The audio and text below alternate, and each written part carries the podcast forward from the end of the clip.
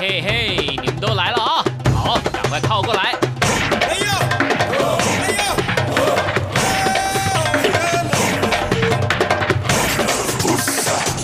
想了解台湾吗？一起来收听《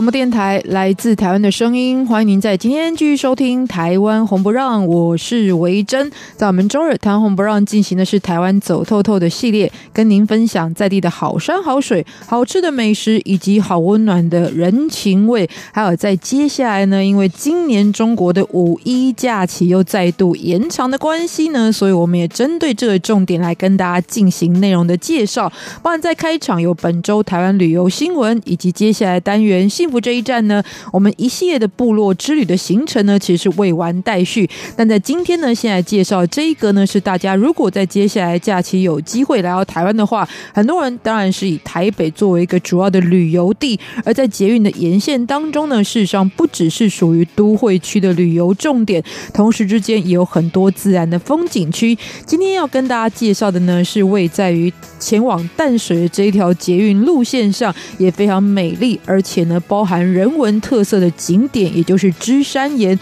那芝山岩过去发展的历史，一直到今天所可以体会到重点有哪些呢？也就邀请到旅游专家马继康老师来跟大家介绍哦。同时之间，如果大家要去再远一些的地方呢，我们跟大家来分享的就是旅游放大镜当中，从一首歌曲认识台湾的一个地方。那今天我们要介绍呢，是以优良稻米还有自然田野风光而知名的台东县。关山镇，在我们节目最后来跟大家分享。那现在进行的就是本周台湾旅游新闻。好，先说到这个，应该是让很多的听众朋友呢相当开心的事情哦，因为接下来假期呢，先是会遇到清明节，然后再来呢就是五一长假，相信也是很多人哦再来要安排长期旅游计划的一个相关的时节。那么这一次的假期是从五月一号到五月四日，刚好是周三到周六这个期间，所以会遇到礼拜天。虽然呢，我看到新闻是五月五号呢，其实也是必须要班或者是补课啦，但是如果你是有这样子一个更长的假期要来到台湾的话呢，接下来近期有哪一些可以关注到的活动主题呢？现在介绍就是很多的路客呢会造访的位在于嘉义的阿里山这个风景区，当地的林业铁路呢，其实从四月起开始就展开了林铁轻疗愈的主题列车行程，也就是不光是在以前呢早起坐小火车，然后到山上呢去看云海跟日出的景象哦。事实上呢，这一个其实搭配了在交通以外呢，更多对阿里山体验的行程呢，连我自己都很想要参加哦，尤其呢是在这个。都市当中生活久呢，就会更想要进入到大自然里。但是呢，有时候会觉得自己好懒得安排一些行程内容。那我觉得这个林铁轻疗愈的主题列车就非常适合哦。预计是每周三行驶。那费用的部分呢，包含不同的行程主题，从一千两百元台币到一千五都有。可是里面就涵盖了包含了车资、导览、餐点，还有呢，其实有很多是自己进行手作或是达人分享的内容。那么四月到五月呢，会有林铁轻疗愈的列车呢，沿途就有专业导览者介绍呢阿里山森林铁路的铁路工法，还有沿途的景色、生态以及人文风俗，并且呢会停靠在以之字形往返著名的樟脑寮车站，让旅客可以体验火车的退路的乐趣。铁路是往后倒退的一个特殊的体验哦。同时也透过阅读分享，让旅客除了搭火车之外呢，也可以借由文学书籍。及更深入阿里山的在地文化。六月的主题则是配合瑜伽旅行，那就是以快木的车厢来行驶，所以光是在搭乘的过程当中，你就是在散发清香的快木环境当中。同时之间也会造访柱山、对高月、沼平以及二万坪这几个呢，在阿里山当地的知名车站，并且在群山环绕的小丽园观景平台，还有对高乐站呢，就透过瑜伽老师的指导来进行瑜伽的体验哦。所以呢，真的很像我们看那种瑜伽教学，然后世外桃源的风景一样进行瑜伽体验。那么整体的相关完整行程，都是这个阿里山林业铁路所打造的林铁轻疗愈主题列车。好，再介绍呢，也是交通串联的旅游部分哦。这是台湾铁路呢，目前公布了即将推出的三日邮轮式列车的行程，这是仲夏宝岛号，所以是接下来在暑假也很值得去体验的行程。那这是以 CT 二七零型蒸汽机所牵引的莒光号列车，会从台北的树林站以逆时钟的方向来进行环岛之旅。那三个梯次呢，分别是六月二十九号。七月六号以及七月十二号，不过呢，行程将会在四月一号呢就开卖哦，所以呢是有限制人数的。但整个环岛行程呢，其实也非常的有特色哦。沿途停靠像是东台湾的秘境车站、山里车站，还有池上车站，以及呢，其实近来也很受到欢迎呢。像是很多的陆客呢，虽然可能不是坐火车，但是呢，这个团客搭游览车也会到达当地的这个车站，就是富里车站，因为这个车站呢。护理，它是以谷仓的意象来设计的，而且整个车站呢就处于在田野山林之间，所以呢美景相当的丰富哦。那最后抵达花莲玉里这个地方来感受复古铁道的风景行程，而且呢，其实拖动这个列车的 CT 二七零型号的蒸汽机车呢，事实上是在日本时期有着“速度之王”的称号。那所以呢，是由国宝级的蒸汽机车牵引的一个环岛行程。那过程当中呢，其实有有很多除了自然之外人文体验，包含原住民猎人学校可以学习传统技艺，还有呢，前往花莲就可以到网红最爱的人气景点，就是星巴克货柜来探索。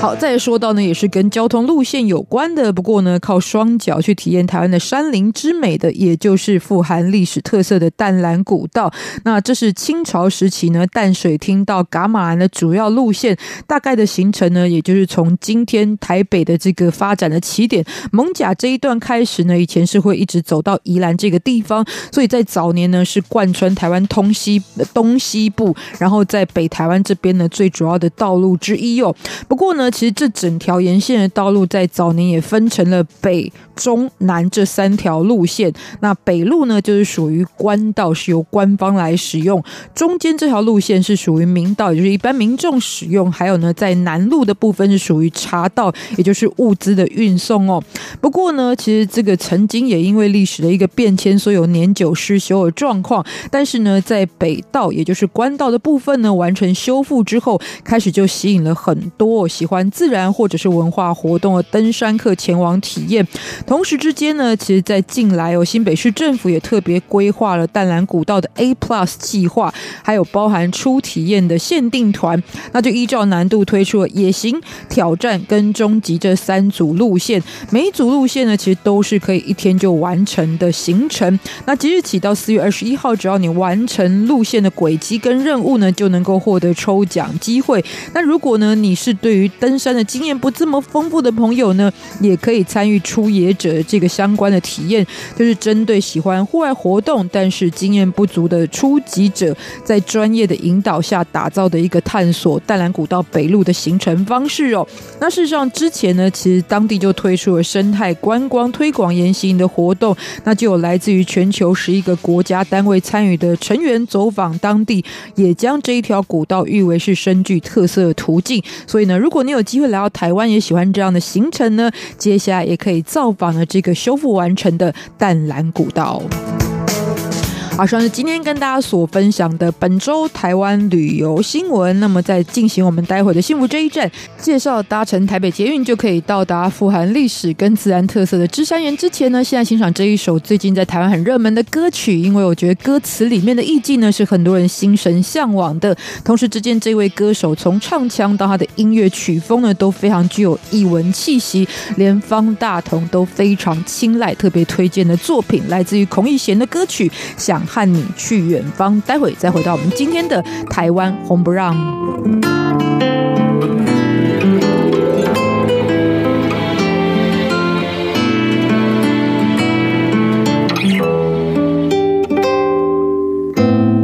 春日的雨天里苏醒，樱花开在电影的梦境。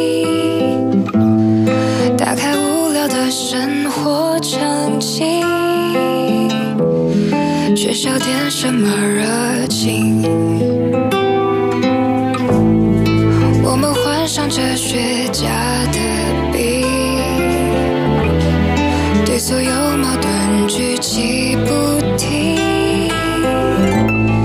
然而，每种不同的可性是否是好的事情？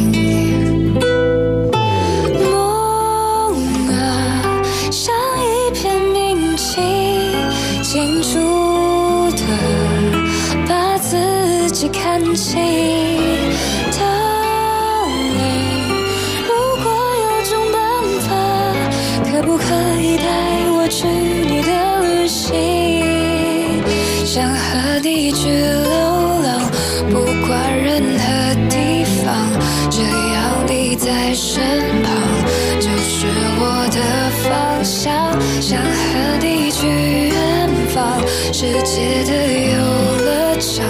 只要你在身旁。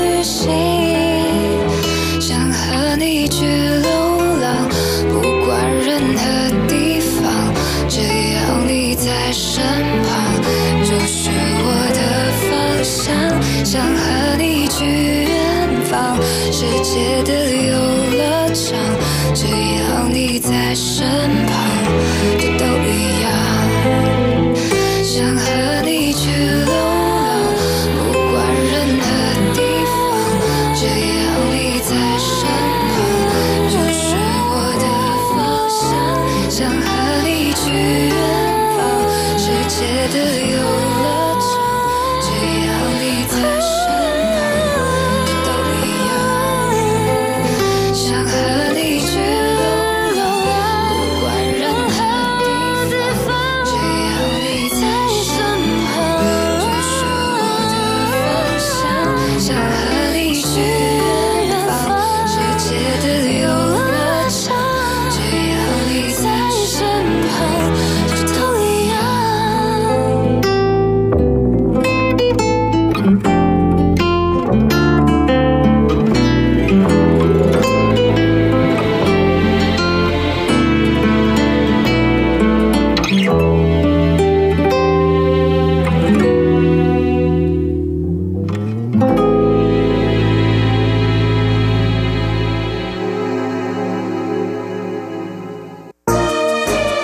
解积极合作永久和平。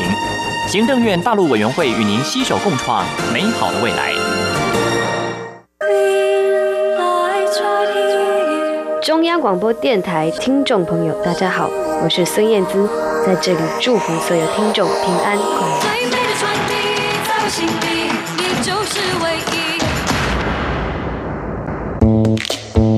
迎您继续收听《台湾红不让》，我是维珍。在今天我们幸福这一站呢，马继康老师要带我们去哪里悠游一下呢？今天我们先欢迎，也就是我们旅游专家马继康老师。维珍好，各位听众朋友，大家好。是的，这个很多朋友呢，如果来到台北的话呢，会觉得这是一个旅游非常方便的方式。但是呢，在这个每一站来讲的话，其实都有各自的特色。不过我记得经过捷运一站，就会看到我们今天要介绍的这个景点。对，没错。其实很多人都会从捷运的站名来了解，哎，这个地方到。到底有什么样子一个特殊？比如说，你到了大安森林公园，它就有一个大安公森林公园站；到了台北一零一，你就知道在台北一零一这一站就必须要下车。所以相对来讲，对于观光客初来乍到台北这一个城市，我觉得是非常方便的。当然，有些地方啊，它不见得，比如说像东门，对不对？啊，东门你也搞不清楚为什么叫东门，只知道那个地方有非常好吃的小笼包，然后呢，有很多这个具有文化气息的青年会在那个地方出没。然，我们今天要跟各位介绍，其实也是在台北市哈。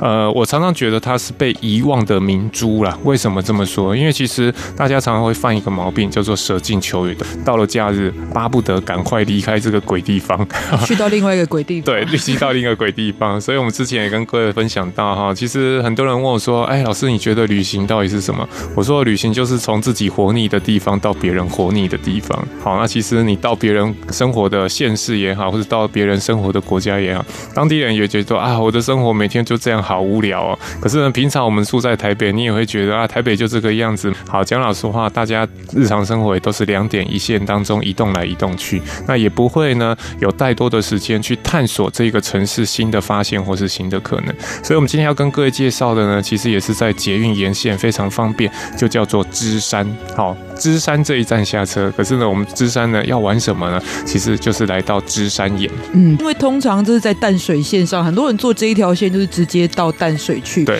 淡水真的是一个很棒的地方，但是也因为它游客众多，所以有时候不见得会是所有人的首选。对，没错。嗯，不过它途经就会有我们今天要介绍的这个芝山，就可以去到芝山岩这个地方哦。但是就回到原点嘛，我们通常在谈一个地方，就会先望文生义，然后看一下它的地名，来了解它这个地方的感觉。所以芝山一定有山喽。嗯，对，它其实是一个小山丘。当然，很多人一听到爬山就已经脚软了一半了，想说哈、啊，我好不容易在这个地方，应该装得美美的啊，然后拍照这样比较漂亮啊。当然，各位不用担心，芝山岩虽然叫做山哈，可是呢，基本上它的高度最高点。只有五十二点八公尺，那真的非常的对，所以它其实应该正常来讲就是一个小山丘啦。嗯、对，那所以相对一般我们看到那高山啊，或是台北市近郊的这些郊山、阳明山，好，它的这个高度真的是非常平易近人，算是一个很亲民的一座山岩，就是对，没错。嗯，可是今天要介绍芝山岩呢，其实就是先告诉大家，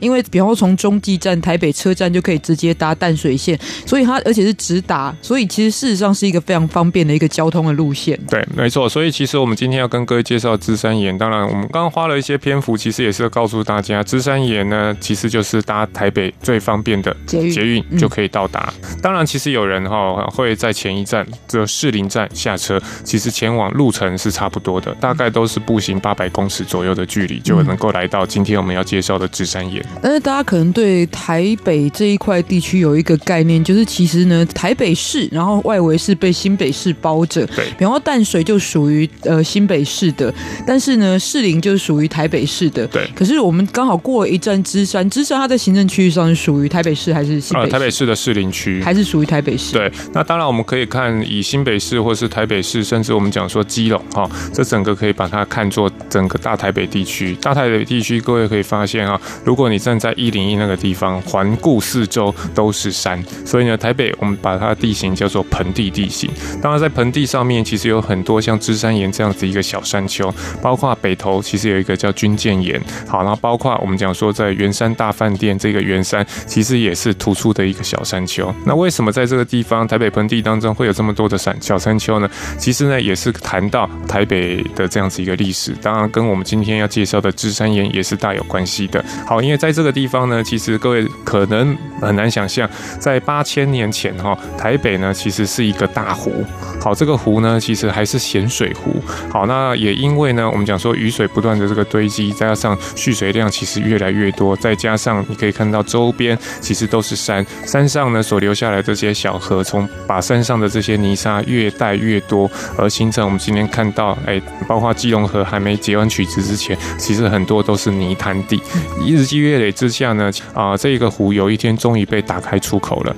那这个出口呢，其实就是维珍刚刚提到的，如果你今天做淡水线，它就是从淡水巴黎那个地方啊，冲出一个这个出口，直接流入到海里面。可是古代台北大湖呢，它不仅是一个咸水湖，更重要，刚刚我们各位谈到的，包括圆山，包括军舰岩，还有包括我们今天介绍的芝山岩，就是湖中一座一座的小岛。所以如果这个状况没变，我们现在是要游泳才能来圆山这个地方。对，没错。对了，老师刚刚讲的，我非常有感觉，就是这真的是很容易被大家忽略掉的一颗明珠，因为就算我住在台北已经十几年了，但是我还是没有去过，对，还是没有亲身到芝山岩，对它的认识有一些模糊，我不知道对不对。比方说这边其实也有一些所谓的遗迹啊，这样子考古的这个存在。对，没错，其实在这个地方哈，我们可以讲说它是台湾考古学最早的发源地。为什么在这边其实有一个考古遗迹或是考古现场，发现了七千距今七千年前其实就已经有人类活动的遗迹？怎么知道呢？因为芝山岩它本身哈是由所谓的沉积岩、砂岩所组成，所以在这边石头上面大块的石头上面，你可以看到人为凿痕出来的方形的这个痕迹。那根据考古学家跟历史学家的这个推断，其实这也是早期的人类在这个地方定居的痕迹。因为早期的人居住的都是干栏式建筑，也就是像我们去东南亚看到很多茅草，然后呢高脚屋，然后下面养这个牲畜啊，养鸡鸭。那为了让这些房子能够更牢靠，所以呢，当它啊测出来的这种所谓的木棍或是木头，它其实会卡在这种砂岩，有点像是我们卡榫式的这样子一个建筑。那不过呢，还是不脱干栏式木造跟茅草子的这个建筑。所以呢，在这边很多的这种考古现场遗迹，目前呢，台北市政府也委托台北市野鸟协会来做整个的管理，它叫做芝山啊绿园生态园区这样子一个部分。一般的民众来到这个地方，如果你要看这个考古的这个遗迹，还有包括被管理的这个部分，基本上你是必须要付门票的。可是呢，芝山岩它的占地虽然不大，可是另外有一个步道区，这个呢其实也是当地民众哈，包括很多台北市民在平常的清晨或是假日的时候会来到这个地方践行。那这个的就是完全免费的。嗯，所以其实这个地方呢，它有考古遗迹呢，但是是可以让大家进去的。然后，不过当然今天老师推荐呢，也跟你本身兴趣很有关系，因为本来就是很喜欢大自然呐、啊、生态啊这一部分。其实会推荐芝山岩，是不是它在这一方面的特色也是很丰富？其实为什么我们刚刚讲芝山岩是遗漏的明珠？因为芝山岩除了所谓的自然生态它非常特殊，待会我们会介绍之外，更重要这个地方的地质，还有包括这个地方刚刚跟各位谈到的历史。其实各位如果去看啊，现在叫做芝山岩史迹文化公园，所以在这个地方哈，不仅有历史、有生态，还有地质上面，它其实真的就像一个大自然的教室。所以呢，就算在平常日，你还是可以看到很多国小啊会来到这个地方户外教学，不仅了解台北盆地的一个发展过程，同时也了解台湾早期开发先民们，包括我们讲说最有名的张泉械斗的这样子一个历史。因为现在在这个地方都还是可以看得到非常多印证的遗迹。哇，连张泉械斗就不止考古的部分，是张泉械斗这个我倒是蛮好奇，因为在全台湾很多地方都有以前早年的移民漳州跟泉州的一些械斗，这个地方也发生过这样的事。当然，其实我们讲说芝山岩，芝山岩，其实芝山并不是原本这一个土丘的，或是这一个丘陵小山丘的原名。嗯、这个小山丘呢，原名叫做圆山仔。这个圆呢，就是员外的员。好，那其实很像我们这个圆山大饭店那个地方，那个也叫圆山。不过呢，它是圆山仔，就是小圆山的意思。你说啊，好，那这是它的土名。可是为什么当地人把它叫做芝山？其实呢，这个地方大部移居的都是早期福建来的漳州移民。漳州呢，有一座山叫做芝山，所以早期的移民来到这个地方，看到这个高五十二点八公尺的小土丘，哎，让他们想起故乡漳州的这样子一个芝山，所以呢，因此而命名。我刚去过慈湖，有异曲同工 之妙，因为当时蒋介石先生来到了慈湖，然后觉得跟自己家乡的慈湖很像，没错，所以有这个命名的过程。对，所以跟什么郑芝龙之类也是没有没有关系，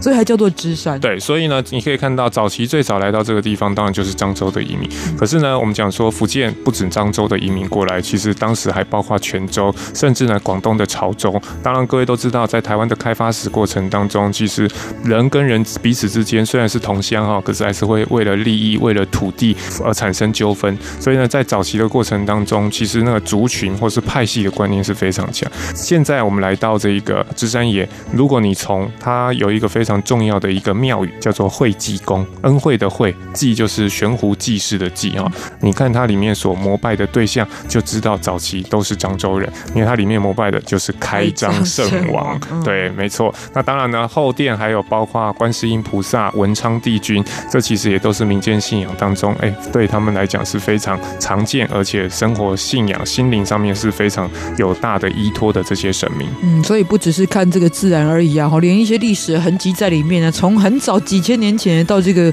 其实移民史的东西都看得到。对。但是大家其实这个一般来说的话，规划某一个景点的路线，我们就希望给大家最方便的一个介绍方式。比方说，我从捷运下来之后，那我要怎么玩？有哪些东西要关注到的重点？对，其实一般我们从芝山站走过来，刚刚会提到大概八百公尺，你只要顺着双溪合体，好，因为呢，这一个芝山岩呢旁边刚好就是我们讲说的双溪，它经过的这个河流，那你只要沿着这个河堤一直往前走，你就可以看到芝山岩的入口。那它的入口也很好认，因为它就是一个会济宫，刚刚各位谈到开张圣王庙的这个牌楼。那从这个地方开始，一般我们就开始芝山岩的一个绕行的这个旅程哈。上去没多久，你就可以看到一个摩崖石刻。好，就像在大陆有很多这种摩崖石刻，尤其像黄山、武夷山，你常常看到哇，历代的文人雅士、骚人墨客，希望把自己的这种啊，对于大自然的如沐之情，就刻在这石头上面。后人再把它什么，我们讲说漆上红色的这个颜色。所以在这个地方一走进去，你就可以看到四个字，叫做“洞天福地”。这其实呢是在清朝道光年间所刻的，好表示哎，芝山岩这个地方。真的是一个啊非常有灵气啊，非常宝地的这个感觉。那当然呢，当时为什么在这个地方刻洞天福地？因为在这一个摩崖石刻的下方，据说当时有一口水，好，这个它是从山缝缝隙当中流出来。好，那现在呢，当然没有了啊。为什么没有？待会儿跟各位谈到它的原因了。不过以前呢，它是有源源不绝，虽然不大，可是源源不绝的水。好，据说它可以治百病，所以呢，当地的民众不胫而走，把它叫做仙泉。那现在呢，当然没有了。在这个地方有一个小小的一个纪念牌，好，来诉说了以前这样子一个喝水治百病的这样子一个历史。那可能大家会觉得很好奇，为什么这个水没有了？因为这其实也是跟人类的贪婪有很大的关系。以前呢，这个仙泉哈水虽然源源不绝，可是讲老实话很小，你要有耐心，用个杯子在那边接一会儿，你才有办法接到。那当然呢，前来求没病强身、有病治病的这些善男信女，有保佑就好。对，非常多。当然很多。人就觉得啊，在这个地方等得不耐烦，于是有人突发奇想，在一九三三年的时候，也就是民国二十二年的时候，当地有人什么提议啊，既然水这么小，来的人这么多，那我们是不是可以把洞口挖大一点，这样流出来的水就比较多？哎，结果呢，一挖，从此以后水就不再流出来了。当然这是一个传说，不过呢，确实民国二十二年之后，这边的水就不流出来。当然，可能从科学的角度来看，也表示这个水文或是气候的状况改变。更重要，为什么很多人说为什么这个水可以治百病？其实讲老实话，这也跟芝山岩的地质构造有很大的关系。因为这个地方是沉积岩、砂岩，然后当它地下水或是这种所谓的山泉水从缝隙当中层层过滤而下的时候，里面呢这些矿泉水可能就含有非常多的微量元素。不管这个实质上的功效或者是心理上的治疗，我想啊跟其他的水比较起来都会有很大的不同。不过这不只是在台湾，然后我在菲律宾啊，在意大利啊这些地方都有听过，反正只要自然涌出的泉水，然后其实都会有一种让大家安定身心的感觉。对，不过这个当然也是，就故事对景点很重要。其实这也是芝山岩让它更丰富的一个故事存在。没错。不过继续往下走，我们要走到哪里去呢？现在听一首歌曲，我们待会再来请马金康老师做介绍。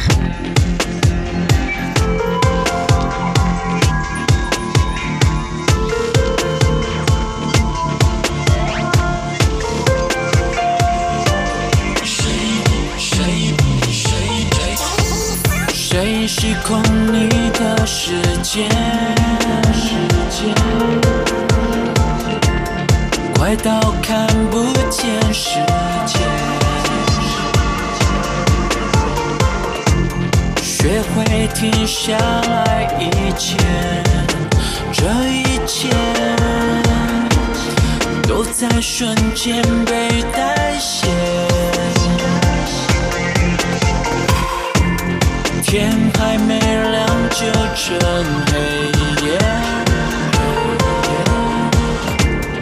花还没开就凋谢，爱还没开始狩猎就终结。熄灭的所有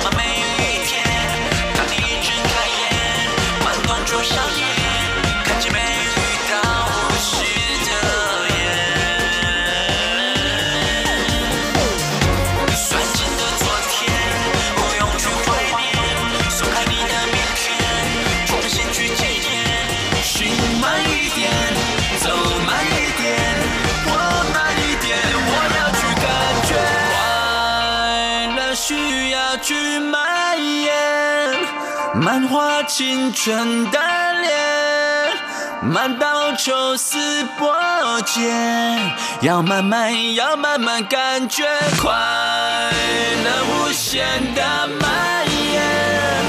慢一点，多一点，漫不经心蜕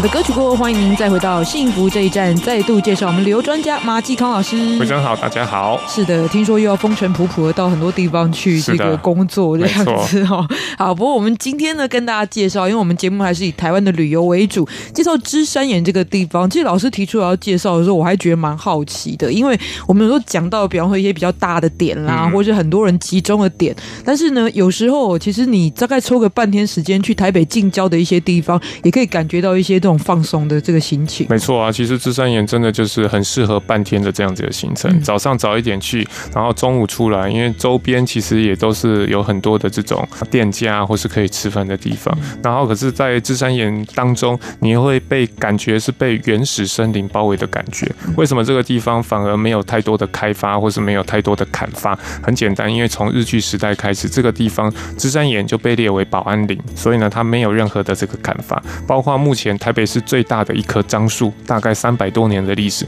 其实就在这个芝山岩上面。刚刚有提到，其实这边有什么所谓的以前的人的刻字啊，留在这里，但是不知道是谁刻，就对、呃、不知道。可是大概可以判断，可以知道是什么沈葆桢啊，因为他没有留下题字啊，没有把自己的名号留下来，嗯、所以我们只知道，哎，大概是清朝道光年间的时候的人所提。为什么提？因为这个地方有一口仙泉嘛。那顺着这一个步道再往上走，其实走没多久，大概不到一分钟，你就可以看到一座像城墙似的这个爱门。当然，它并不是城堡，而是爱门。好，那爱门我们之前在介绍鹿港的时候，其实也跟各位谈到，这其实大概也都是早期我们讲说，尤其漳州跟泉州人械斗过程当中，好建立自己界限非常重要，而且是自我保护非常重要的一个堡垒。那在这个地方呢，其实早期有四个爱门，东西南北四个方向都有一个爱门。这个爱门其实也是早期漳州为了阻挡从山下攻上来这个泉州人，在这个地方特别建的。不过呢，随着时光飞逝，然后呢，随着这个地方慢慢的被破坏，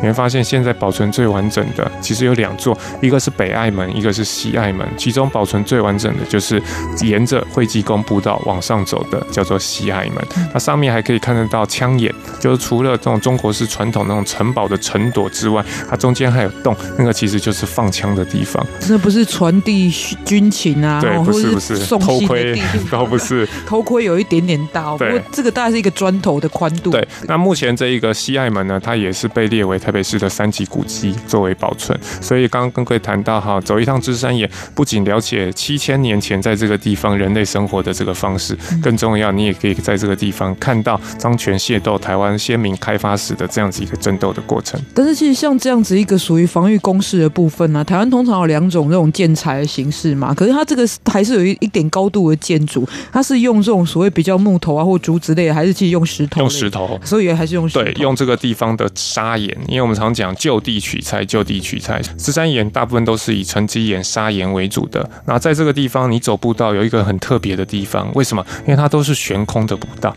好，因为早期呢，这个大部分来到芝山岩的人，其实都是走在这些砂岩上面。可是我们刚刚跟各位谈到，芝山岩它其实是以前台北大湖留下来非常重要的一个遗迹，包括我们待会往上走，你会可以看到很多以前海底生物的这些遗骸，尤其珊瑚孔虫、好贝类的这些啊化石，其实都是呈现在这种所谓的沉沉积砂岩的这个部分。可是呢，随着人不断的往上走，人一个走没关系，可是日以继夜，一群人往上走，很多的东西其实都会消失不见。所以为了保存这种所谓的地质上面活化石的这个部分呢，所以呢，今天台北市建设局在芝山岩步道全部都是用架空的方式，用木栈道的方式，让你在上面不会直接碰到这些砂岩地形。所以刚刚跟各位谈到西爱门，它就是当时的人漳州人就地取材，然后呢取来的这样子一个所谓的这个呃石头的爱门建筑。嗯，所以其实去观察一下它的建材啊，当年的人的建设方式，这也是一个蛮特别的一个经历哦。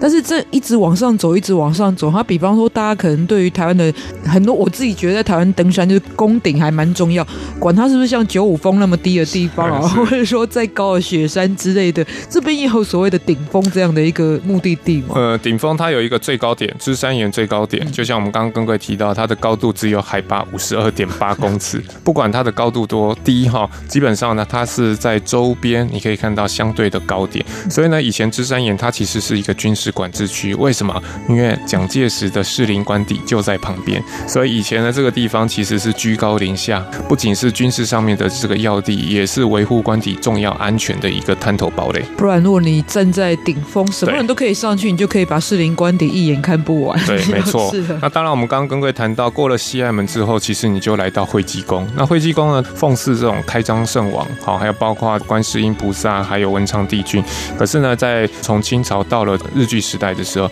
这个地方呢，其实曾经是什么？日本人进行对台湾进行所谓的日本国语教育的国语传习所。所谓国语传习所，当然国语并不是所谓的汉语，而是日本占领台湾之后，他为了推展所谓的日语普及化，进行所谓的大量的日语教师的这个培训。好，那当时呢，一八九五年的五月份，好，日本派出了第一任总督，叫做华山之纪，在总督府下面建立了一个部门，叫做学务部。这个学务部呢，有一点点类似我们今天的教育部。好，所以呢，他掌管整个啊，包括在台湾推广日本教育、日本文化、日本语言的这样子一个过程。那最重要的。的一个研习中心，以我们今天来讲，就叫教师研习中心呢、啊，就是在今天会济宫的这个位置。不过是蛮特别的，因为一般我们如果要设定这个地方，都会找那个人群比较多的。然后在日治时期，那刚开始，比方说可能是设在大道城呐，哈，但是为什么会设在这个芝山岩？表示那时候其实这附近已经有很多人聚集。对，其实这时候你可以看到哈，为什么士林叫做士林？因为呢，士人成林，所以叫做士林区。所以呢，从以前到现在，清朝开始，这个地方呢，其实文风非常的鼎盛。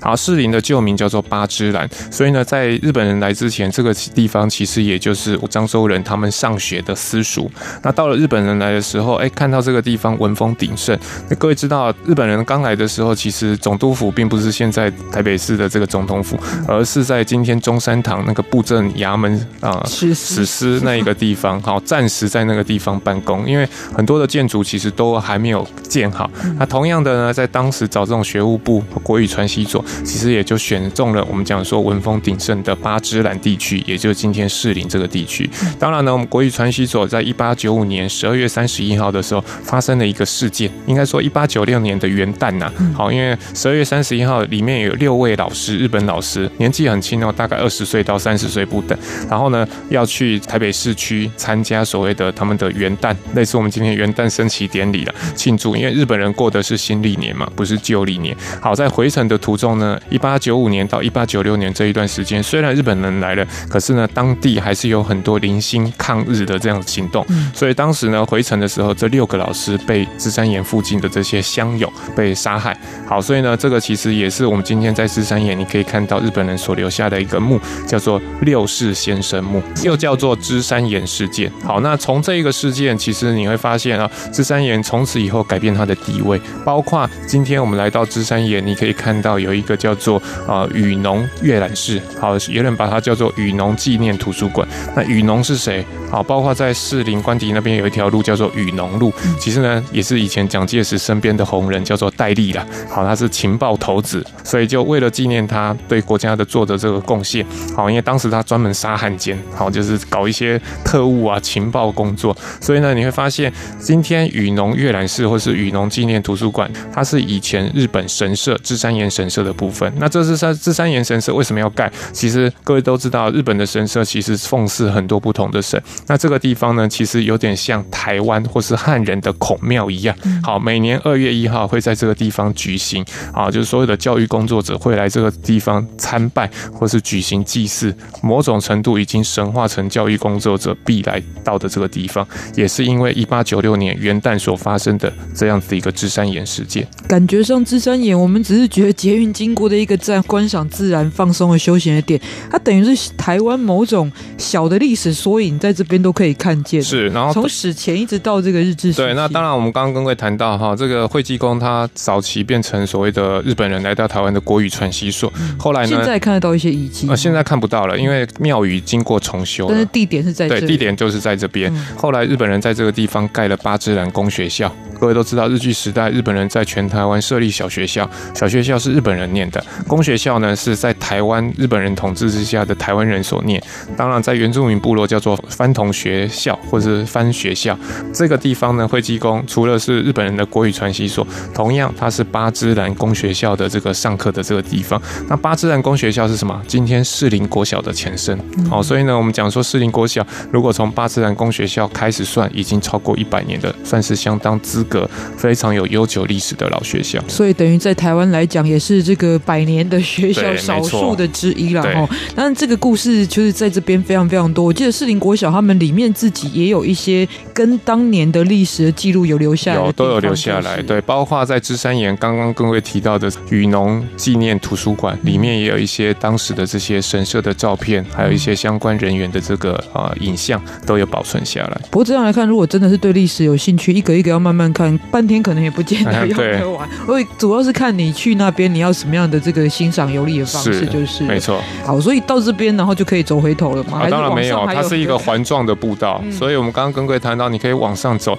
沿途会有很多那种化石，也就是在砂岩里面那种化石，珊瑚孔虫啊，或是贝类的这些遗迹，这其实都是以前台北湖在这个地方啊留下证据的这个非常好的证明。当然呢，在这边还有很多的海边植物。你说，哎，芝山岩，各位如果你了解它的相关地理位置，它周边并没有海啊。可是我们刚刚刚提到哈，八千年前这个台北大湖，它是一个咸水湖，因为湖的关系，很多这种海边的植物，它是像碎花棋盘脚，靠果实用水的这个漂流到岸边来做这样这个生长。所以在这个地方，你可以看到，比如说像搭肉刺，好，然后呢，当然这边没有碎花棋盘脚，可是像搭肉刺这种植物，它就是不折不扣的海边植物，在屏东恒春半岛很多，可是，在台北市大概也只有什么？我们讲说在芝山岩这个地方是看得到的。所以从所谓的活的啊植物的生长，还有包括死的在砂岩里面看到的这些珊瑚孔中的遗迹，在在都证明，在在都显示这个地方其实以前就是靠近海边的地方。所以相对来讲，也是一个台湾历史上发展，但是也是自然历史发展一个非常重要的记录，就保存在芝山岩。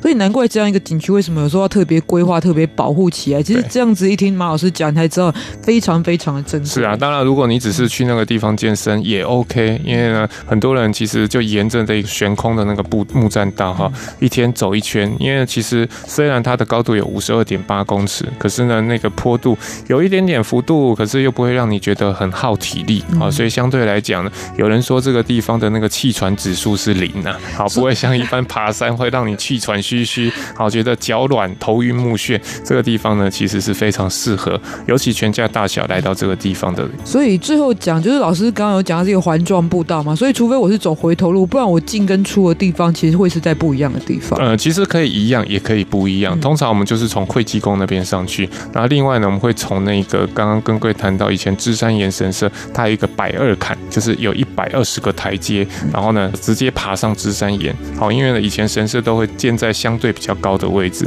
以前的日本人呢穿着和服爬上这一百二十个阶梯百二坎，就可以来到神社。那通常呢，我们今天会从会济宫进去，也就是从西侧的位置进去，然后从东边的百二坎这个地方下来，刚好就把这个芝山岩绕完，对，绕一圈。然后同样都是进出也都是从那个芝山捷运捷运站都可以，就不用你在那边可能拿地图要问人家说啊，我现在要去哪个捷运站之类的，非常方便了。所以呢，台北捷运我相信是很多的这个尤其大陆朋友来到台湾，可能第一次来会利用的一个交通工具，也不妨可以把这个芝山芝山岩，然后排到自己的行程当中。今天也非常感谢马继康老师来到我们节目当中，谢谢，拜拜。刚刚才告别了冬季，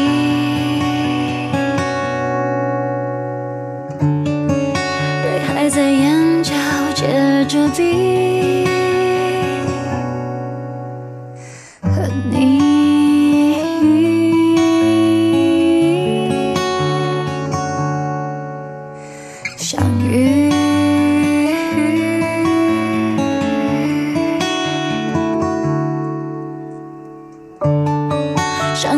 相同的气息。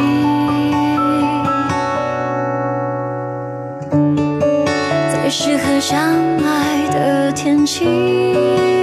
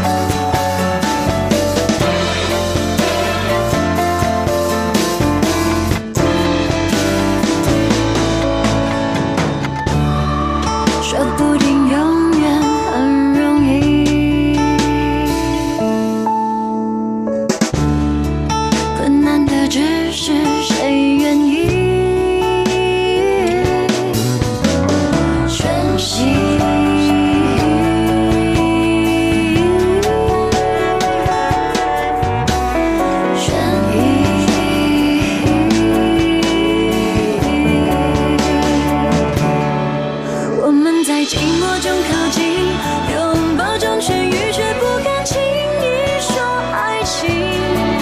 有些人爱着爱着就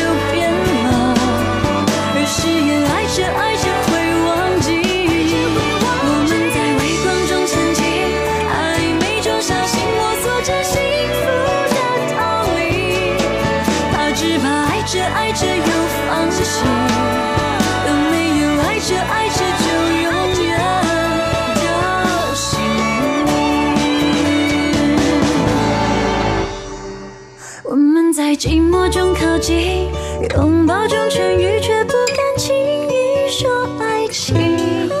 有些人爱着爱着就变了，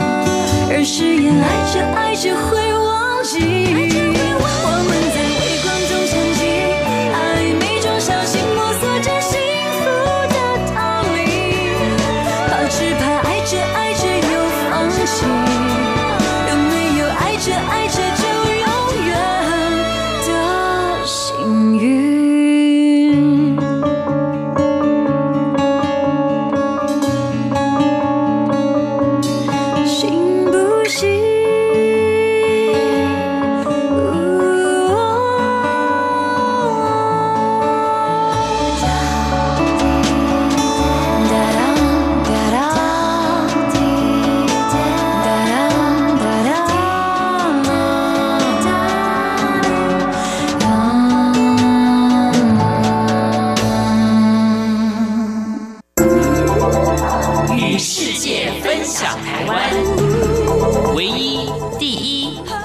始终如一，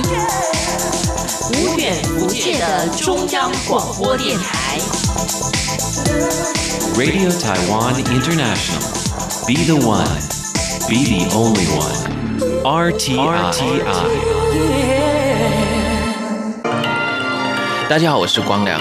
你先收听的是中央广播电台。我要祝大家很多很多的希望都会实现。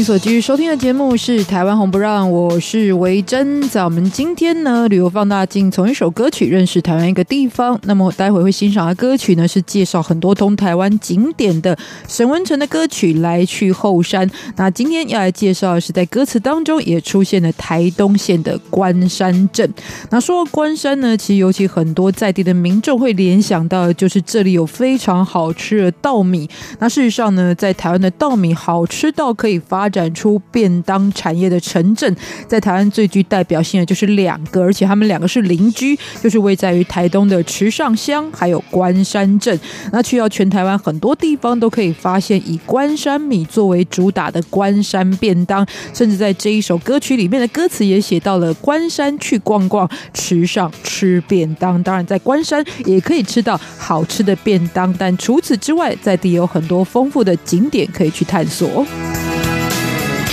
那说到它的历史发展，关山镇大概在清朝康熙年间之前呢，是一个其实还没有汉人进入开发的区域。那主要在这边居住的呢，就包含有平埔族原住民，还有阿美族的部落在此生活。后来其实蛮后期的，一直要到光绪年间才开始有汉人进入开垦，从事农业活动。那当时的地名呢，就是以原本居住在这边的原住民的说法音译而来。那这个地名就是里龙。这个字呢，就是一个土字旁加上龙凤呈祥的龙。那在原住民语当中，原本的意义呢，事实上是指哦，曾经群山环绕，然后地势低洼的当地能够见到的一种红色的虫来命名的。但发音上呢，其实是更接近客家汉语的发音，所以跟台湾很多地方虽然是音译，但大部分是来自于这个台语的一个发音是有所不同的。所以也可以从旧地名认识到，早年进入到当地其实是以客家族群为主特色，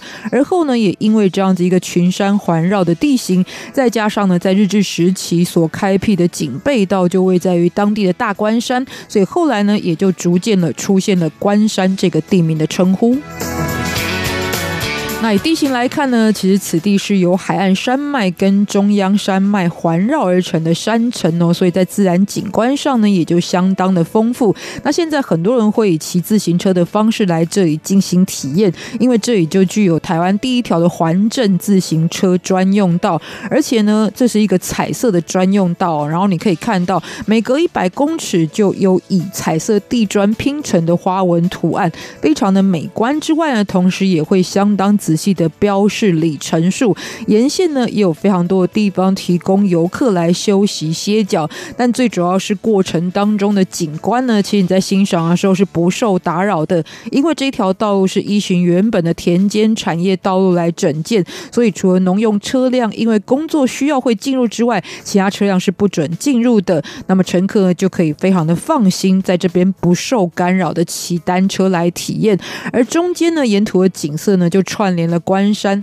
多数的代表性的自然跟人文地标。从清水公园的起点出发呢，你就可以沿着溪流前进哦。所以你旁边的景观是溪流的景观，然后呢就来到诞生关山米的农田的田园，再前往缓坡的山路呢，则可以见到中央山脉的景致。最后呢，可以居高临下来欣赏关山全镇的风景。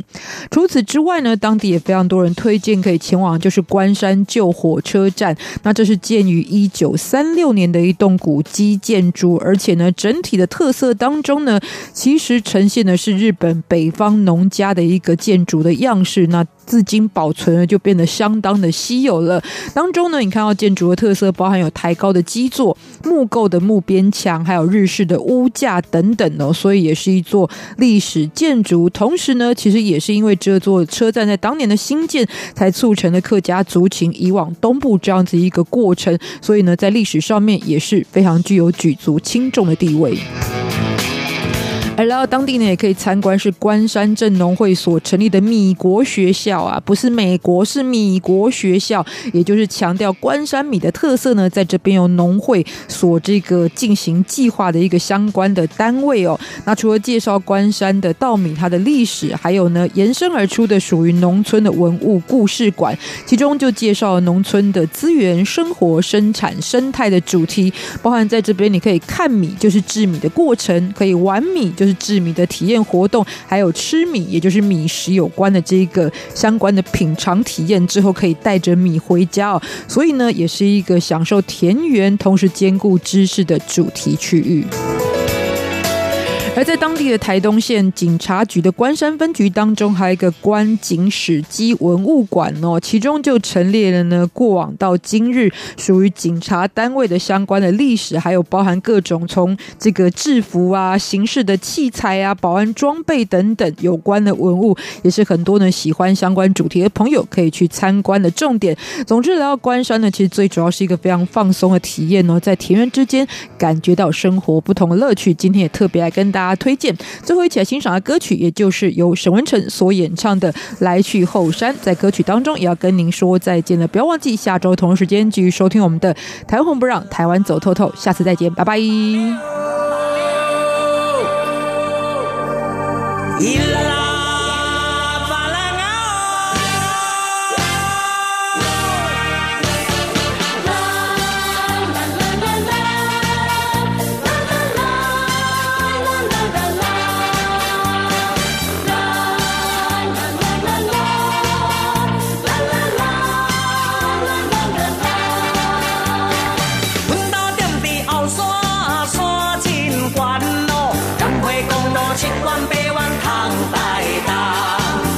家就坐在台马的隔壁，大南桥边数八羊直奔在过去，有空欢迎大家来玩。